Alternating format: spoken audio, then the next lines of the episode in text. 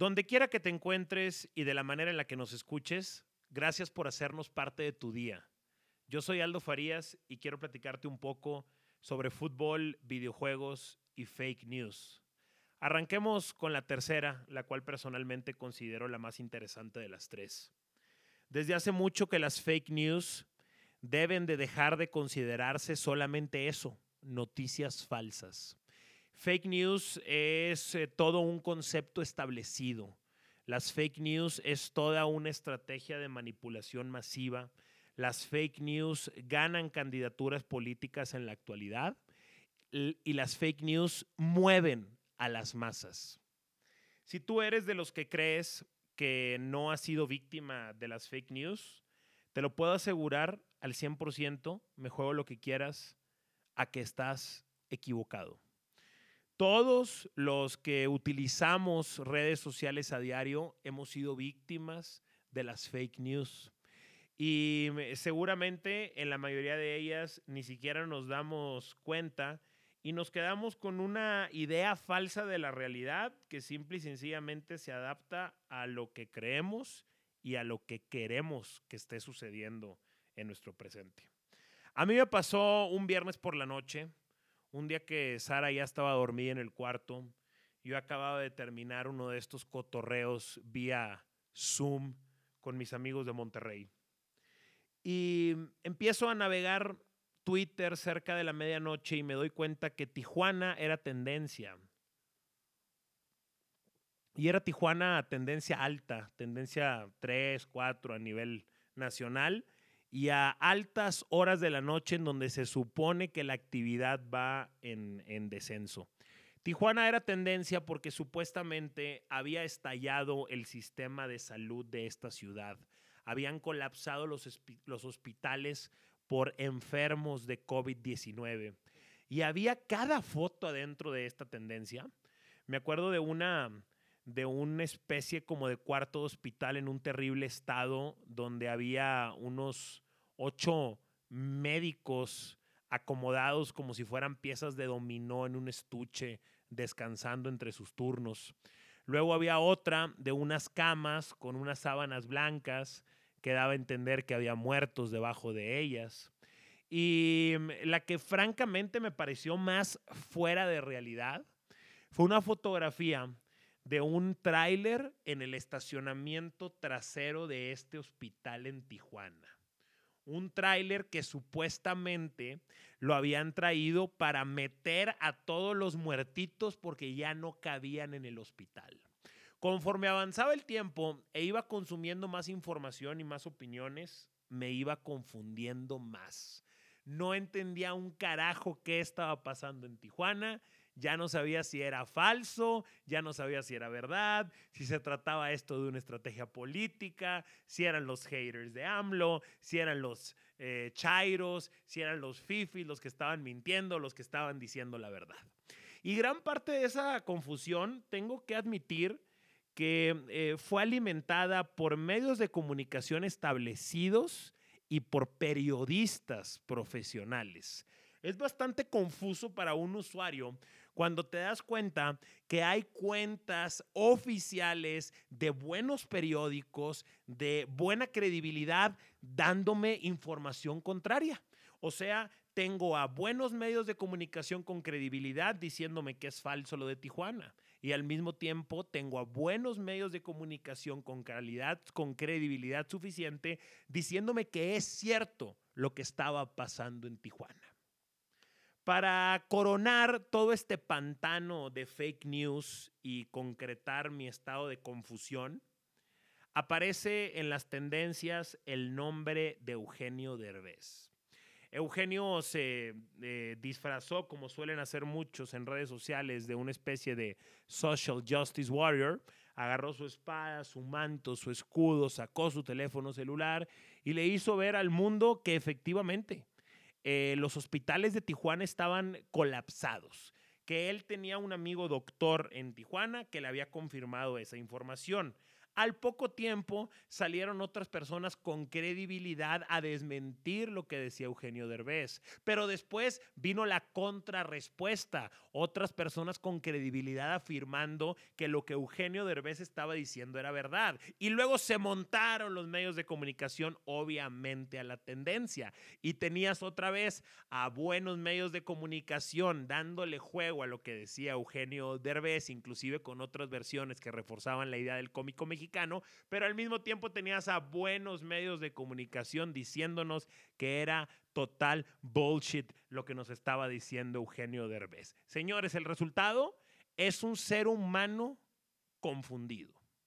Ahora, creo que la confusión vino de clavarme en lo que estoy consumiendo en redes sociales, porque mm, la mayoría del tiempo las personas solamente andan por las redes comiendo y comiendo y comiendo y comiendo y como dentro de sus obligaciones no está la cuestión de la información o la política o la opinión pública, etcétera, pues ellos solamente agarran, procesan rápidamente y si lo que están viendo queda con lo que ellos creen y con lo que ellos quieren del presente, entonces asumen que es verdad.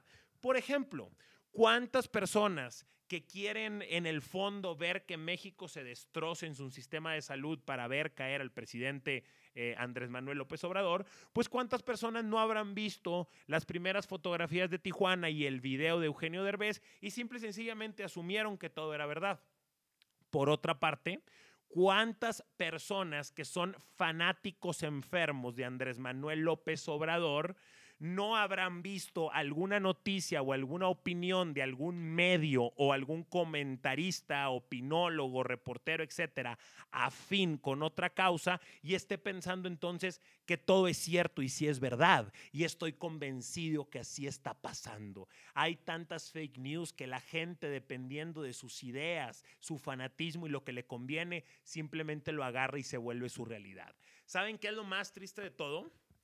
Que yo estoy grabando este podcast como unos dos meses después de que esto sucedió, un poco menos tal vez. Y hasta la fecha no sé qué pasó en Tijuana ese viernes. Y sabes que la gente cree saber y tampoco sabe. Estamos perdidos en un mar de confusión gracias a estas fake news. Repito, si tú crees que eres bien chingón, bien inteligente y te libras de las fake news, te lo aseguro, estás en un error. Todos los que consumimos Internet a través de nuestro teléfono celular a diario, en algún punto hemos sido víctimas de las fake news. Las fake news llegaron al deporte, llegaron al fútbol. Las fake news llegaron a la I-Liga MX, las fake news llegaron al fútbol mexicano, las fake news llegaron al fútbol regio, que obviamente es el mejor de todo el fútbol mexicano. ¿Cuándo llegaron? Llegaron con la polémica de Nahuel Guzmán. Y me atrevería a decir que puede ser un acontecimiento tal vez que se vuelva histórico en los próximos años y no lo estamos valorando.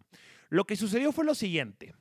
Ya ven que los aficionados del Monterrey eh, piensan que hubo alguna especie de trampo manipulación para que Nahuel le ganara al crack Eric Cantú 7-4 en el clásico regiomontano. Pues lo que pasó es que la siguiente jornada Nahuel le tocó jugar ante el conjunto de Toluca, quedó 3 por 3. Y en la transmisión de TUDN, un eh, influencer y gamer rayado, Saba Live, toma video en donde el control de Nahuel Guzmán se ve sin el foco prendido. Este gamer entonces asegura en su cuenta de Twitter que Nahuel Guzmán es un tramposo y que tiene pruebas contundentes. ¿Y cuál es la prueba contundente? Pues la prueba contundente es que el, control no está prendido el foco. Entonces, el control está apagado y entonces comienza la conspiración, que seguramente dicen que hay alguien atrás de la cámara que está jugando por Nahuel Guzmán y que Nahuel solamente hace como que le mueve al control. Lo preocupante de esto es que mm, la publicación es muy exitosa. Eh, la publicación tiene números envidiados por muchos periodistas a nivel nacional. Y tengo muchos compañeros que me dicen, no hagas caso de este tipo de cosas, pero no, eso es un error, porque eso sería evitar la realidad.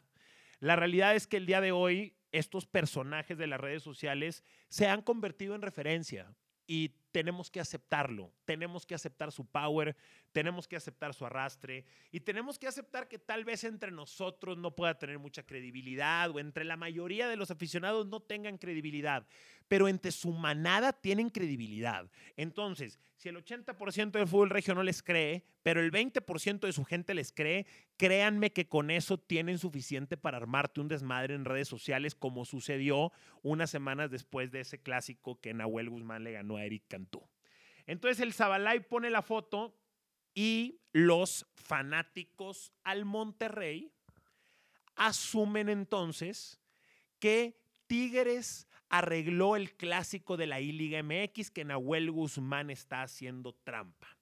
Yo tengo mis termómetros, yo tengo mis maneras de medir eh, cómo se van arraigando las ideas o las versiones en la mente de los aficionados.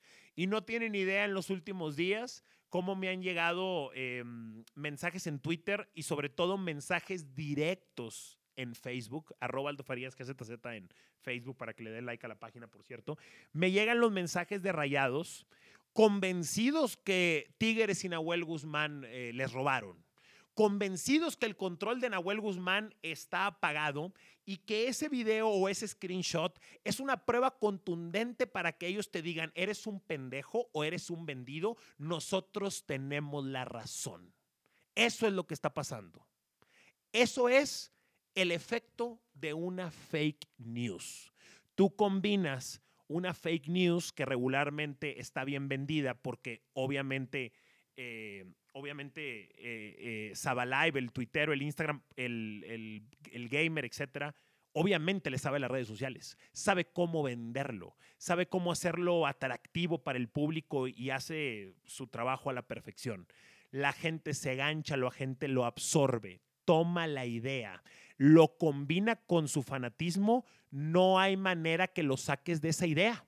En la cabeza de estos fanáticos rayados, el video representa una prueba contundente de que hay amaño. Y Sabalive es una fuente, digamos que 100% confiable para entregarte ese tipo de información. Entonces, todos, todos caemos en las fake news. Sinceramente, eh, nunca pensé decir eso, pero creo que los más confundidos son los más despiertos. Porque si estás despierto y realmente estás razonando toda la información que hoy recibimos a través de redes sociales, tienes que estar confundido, tienes que estar haciéndote preguntas. En cambio, si eres un soldado silencioso que va funcionando por la vida reactivamente a sus impulsos, siguiendo solamente sus, sus su fanatismo y sus emociones, pues entonces ves el video de Sabalive, se ve que el control de Nahuel Guzmán no tiene el foquito prendido y automáticamente yo asumo que eso es la realidad. Me vale un carajo confirmarlo, me vale un carajo preguntar, investigar, me vale un carajo volver a leer algo. Si lo que vi primero o lo que vi en ese momento se adapta a mi fanatismo, se adapta a, a lo que yo quiero creer y a lo que yo quiero comprobar, automáticamente mi cabeza lo vuelve una realidad. Eso es lo que pasa con las fake news y eso es lo que está pasando con tantos enfermos que andan sueltos y que siguen pensando que Tigres tiene algún tipo de pacto con la Liga MX y que entonces por eso todo le sale bien en la década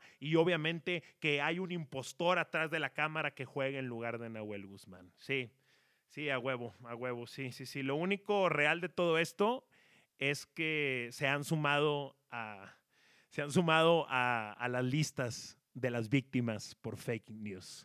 Cuidado con las fake news. Nos vemos hasta la próxima. No, de hecho nos escuchamos. Nos escuchamos en la próxima. Gracias.